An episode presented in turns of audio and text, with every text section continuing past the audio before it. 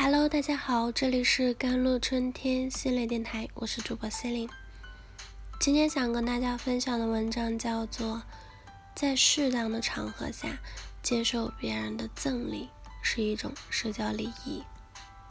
送礼是一种普遍存在于社会各个领域中的行为，它既是表达情感的手段，也是促进人际关系的良策。但并不是每个人都喜欢接受别人送自己礼物，有些人因为种种原因而对别人送礼物产生了抵触，这与我们的内心世界有着千丝万缕的联系。什么原因让我们对别人送礼物产生了抵触？第一，礼物背后的羞耻感。从小到大，我们通过家庭、学校和社会环境等，接受着各种形式的。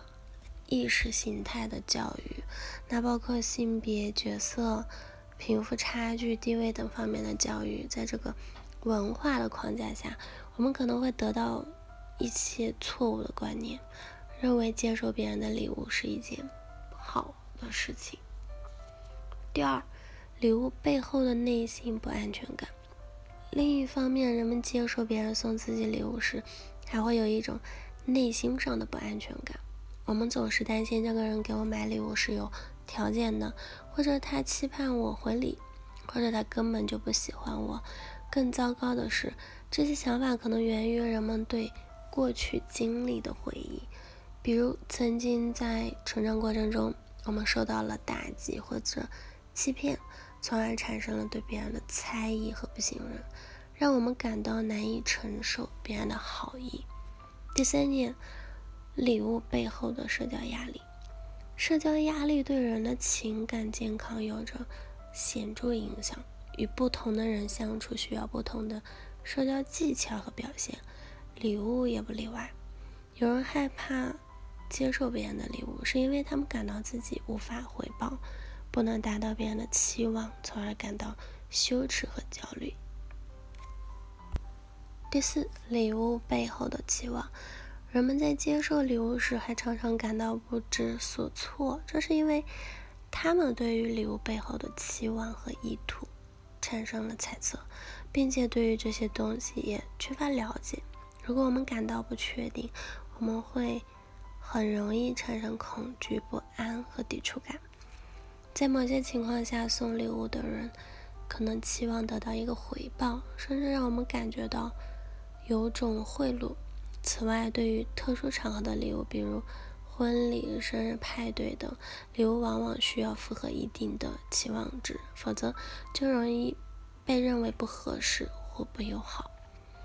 一些应对礼物抵触的方法，面对这样的问题，我们该怎么应对呢？接下来分享一些有用的方法，以减轻这种。抵触的压力，帮助我们理解和接受别人送礼物的善意啊。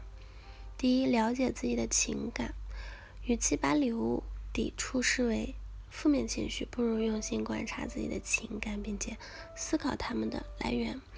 认真的了解自己的情感，包括羞耻感、不安全感、社交压力和期望感，并尝试找出它们产生的根源。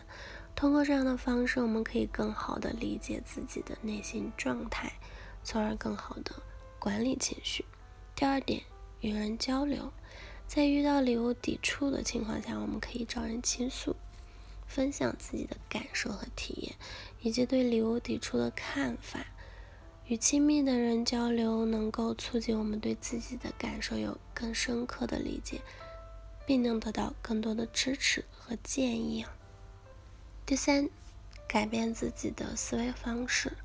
改变自己的思维方式可以帮助我们应对礼物抵触的心理。当我们接受礼物时，我们应该试着把注意力集中在别人的善意上，而不是那些消极的想法上。我们可以尝试告诉自己，接受礼物是一种交往方式，是别人表达善意的方式。如果我们能够将注意力集中在这些方面，就能够减少抵触感。第四就是换个角度看问题啊，换个角度看待问题可以帮助我们应对礼物抵触。